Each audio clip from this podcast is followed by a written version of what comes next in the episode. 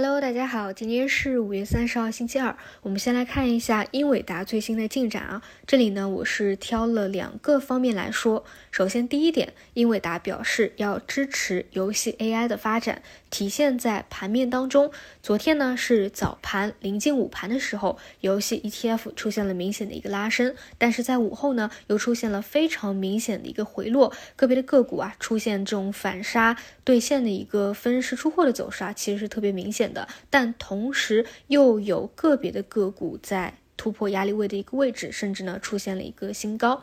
那关于这个事情以及市场资金的一个反馈啊，我还是原来的一个观点。之前我们提起游戏板块行情的时候，这个阶段已经是过去了。如果是有非常逆势新高的个股，或者说有最新性进展的个股，你还可以去保持关注啊。但为什么说板块性的我暂时没有去特别的关注呢？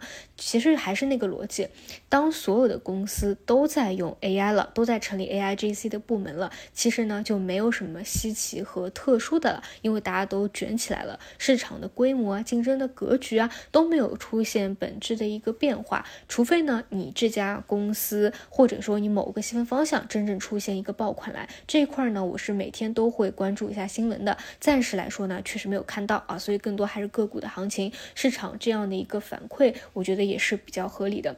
那第二个呢，是讨论热度最高的。就是关于英伟达的新品。巨型服务器，嗯，那整个演讲的篇幅特别多啊，我就简单的结合一些分析的研报给大家总结下来，基本就四个维度。第一个是关于光模块的影响，这一块呢可以说是分歧最大的。昨天晚上呢，大家都在这个讨论啊，到底对于光模块的需求是会增加还是减少啊？我也跟大家讲啊，大家一定要诚实的面对自己的一个知识面，很多东西那你不了解的，我们也不知道，对吧？很多的研究员他可能这个观点和算出来的都不一样啊，所以呢，我觉得还是去看一下市场的表现吧。这一块我也不是特别的清楚，但是有一点呃，我得提醒大家，就是其实这个事情啊，就关于光模块到底是增加还是减少。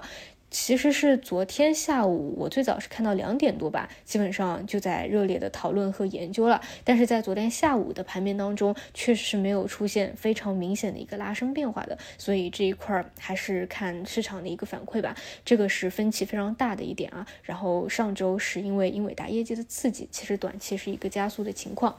那第二点呢，就是关于电源啊是有比较确定的增量的。第三点呢是 PCB 是有减量的。所以昨天，呃，下午大家也可以看到，PCB 相关的各个股出现了比较明显的一个下跌的跌幅，呃，再加上之前啊，其实 PCB 已经是回调了蛮多一波了啊，就是因为其实它是叠加了 AI 的刺激，所以涨了比较多，但其实本身你说业绩的一个反转啊，可能还不支持它有这么大的一个涨幅，所以整体还是在一个回调后盘整的一个过程当中嘛。那么第四点呢，就是存储啊，也是有比较确定性的一个增量的。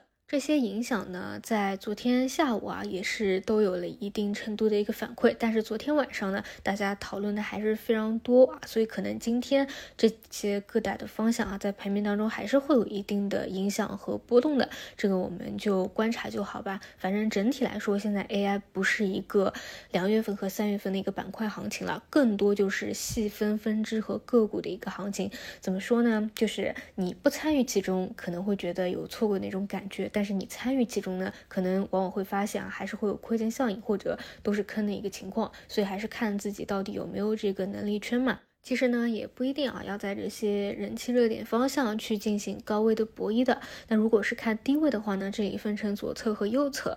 如果是左侧的话，昨天早晨给大家讲过那张图呢，传的也比较火，就说现在差不多股债收益差，这个股市择时的一个指标又快要到负两倍标准差的一个位置了啊。这个确实是的，现在它确实是一个底部的区间。那相对那些偏左侧的回调了几个月的，像这种食品。料啊，其实你都可以左侧关注起来。那么右侧有表现的，现在是半导体的一些细分分支、机器人、中船系啊，电力股的话，可能短期会走一个加速，差不多就是这样的一个情况吧。好的，这是今天早晨的一些内容，那我们就中午再见。